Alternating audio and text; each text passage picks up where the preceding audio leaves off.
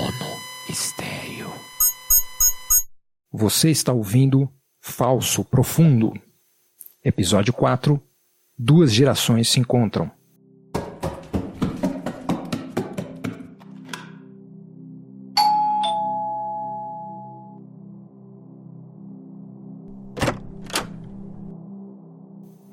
Oi, Rob? Já? Como é que a gente tá se vendo de novo? Você tá. Diferente? É.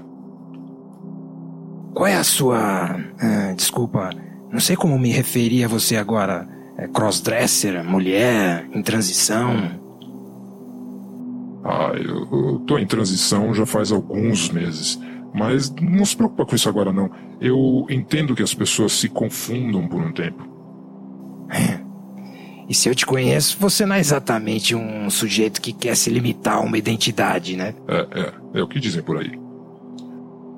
Você vai mudar o seu pseudônimo agora? Como é que você vai assinar os seus trabalhos? Hum, Mesma coisa de sempre.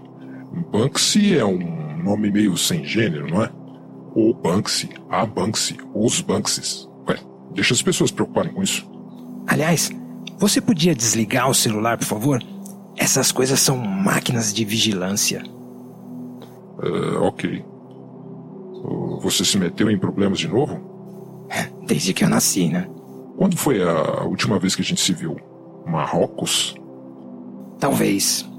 Mas eu te vi na Dismaland. 2015, eu acho. E por que você não foi falar comigo, pô? Achei que poderiam me descobrir ou poderiam descobrir você. Entendo. É, Você já tá nessa vida de viver no anonimato a vida inteira. Então tem lá os seus instintos. É, eu tive um pequeno período acima da superfície, mas depois do câncer eu resolvi desaparecer de vez. Ah, Nem me fala. Esse jogo do anonimato tá me tirando o sono, tá torrando meu saco, na verdade.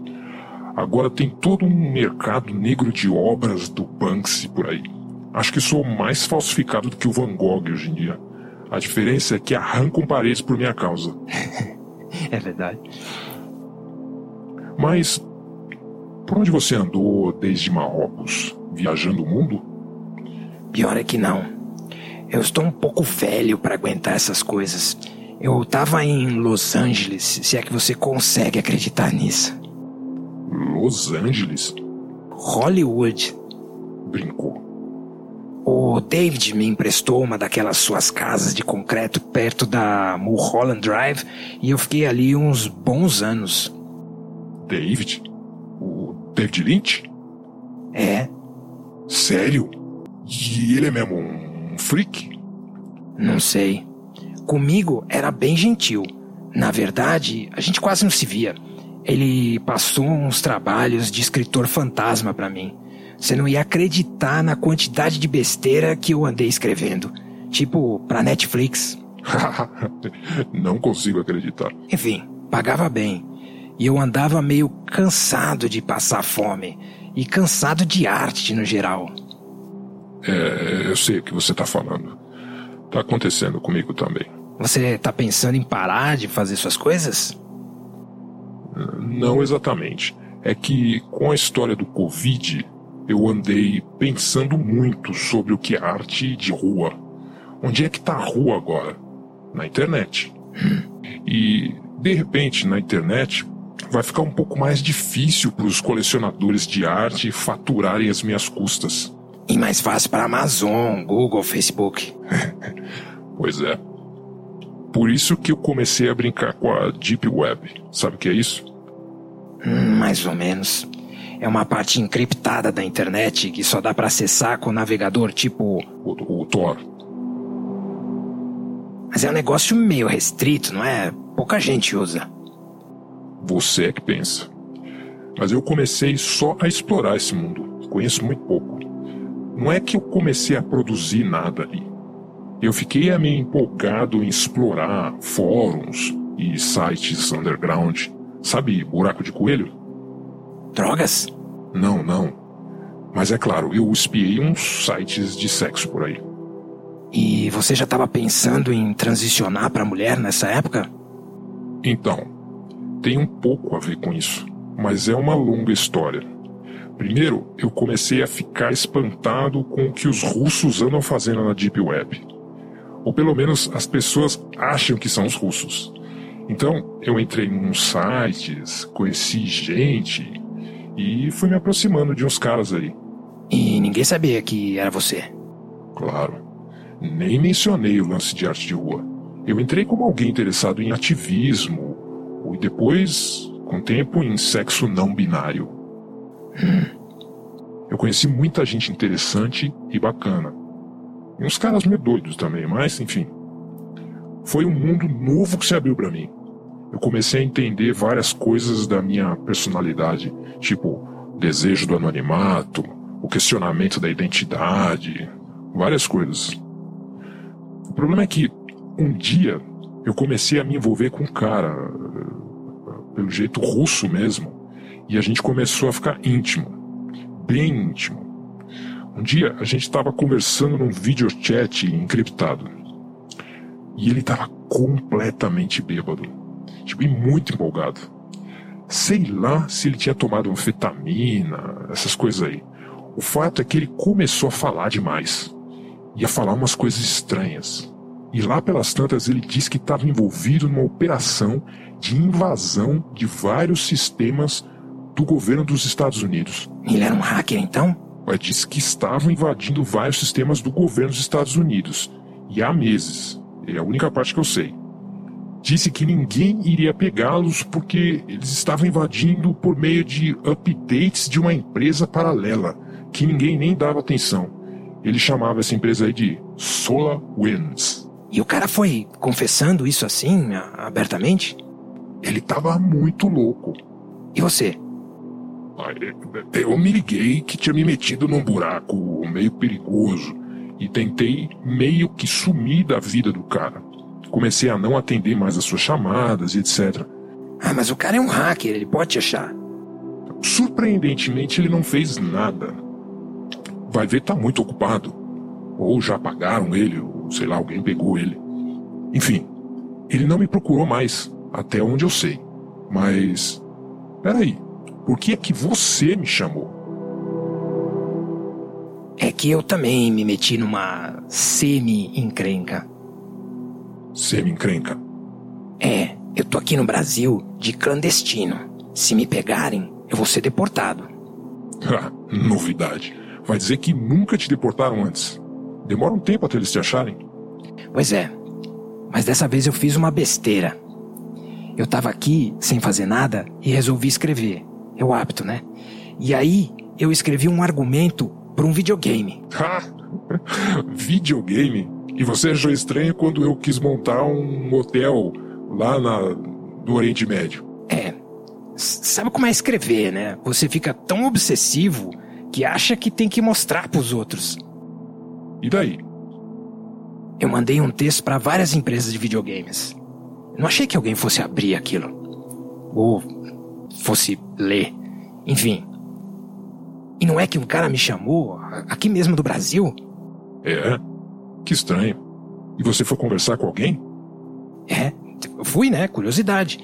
Era o escritório no Brasil de uma das maiores empresas de videogames do mundo, chinesa. Aí eu quis entender o que, que ia sair daquilo, né? Qual seria a proposta? E, e, e teve uma proposta? Pois é. Quando eu estava no meio da conversa com o executivo, chegaram dois agentes da Polícia Federal. E aí eu pensei, me pegaram. Lá vou eu pra polícia de novo. E o que você fez? O, o escritório do executivo era gigante. Então, enquanto ele teve que cruzar a sala para atender os policiais, eu me escondi atrás de um armário e dei um jeito de fugir. Ah, então tá tudo meio que sob controle. Mas, antes de eu sair, aconteceu uma coisa muito estranha. Fez um som e de repente apareceu um objeto que se parecia com um monolito de Utah. Brincou. Foi aí que eu tive a ideia de ligar para você. É que você tá colocando esses monolitos por aí, não tá não? Não. Não? Não. Ha, que estranho. Então a concorrência tá pesada. Mas escuta, uma coisa tá me intrigando ainda mais. Como é que você sabia que eu tava no Brasil? Eu não sabia. Eu só liguei para você. E aí você me contou. Que estranho. Como é que você veio parar no Brasil? Ah, é uma história muito maluca. Eu recebi uma carta, uma carta impressa mesmo, sabe aquelas que chegam pelo correio? Com uma quantidade absurda de dinheiro, em notas, num plástico, dizendo que eu deveria ir para São Paulo, no Brasil. E tinha um papel anexado no qual estava escrito: peraí, deixa eu pegar. Ah, sumiu. Eu acho que eu deixei o papel cair em algum lugar. Por um acaso, nesse papel estava escrito Kenjo 12? Isso? Como você sabe? Eu recebi a mesma coisa. E é por isso que você veio? Na verdade, na verdade, eu não tinha nada a perder. Já viajei para lugares mais perigosos por muito menos do que isso. E eu tava meio que com medo do hacker russo me caçar se eu continuasse na Inglaterra. Então você simplesmente pegou o avião e veio, sem saber do que se tratava. É, exatamente como você.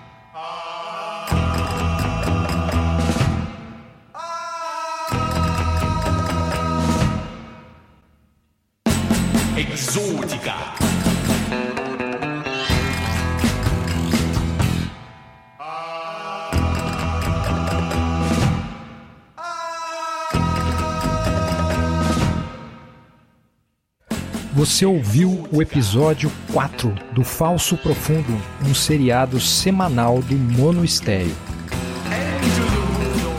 Eu sou o Eduardo Fernandes, o sujeito que escreve e produz esse podcast. A música que você ouve é dos Juanitos e se chama Exótica.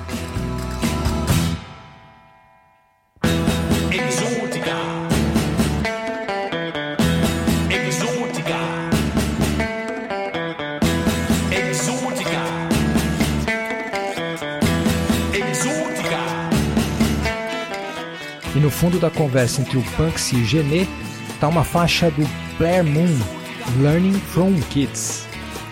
Todas saíram do incrível site freemusicarchive.org.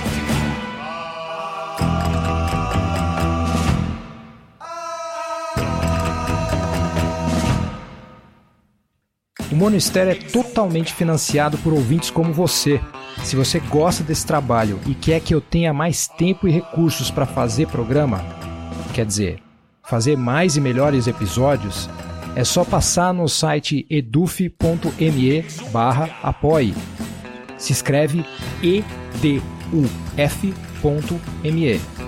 Ajude a preservar o seu produtor local de cultura. Então é isso. Até domingo que vem com um novo episódio do Falso Profundo. Fique ligado que às quintas-feiras também pode aparecer um novo episódio do Mono Estéreo.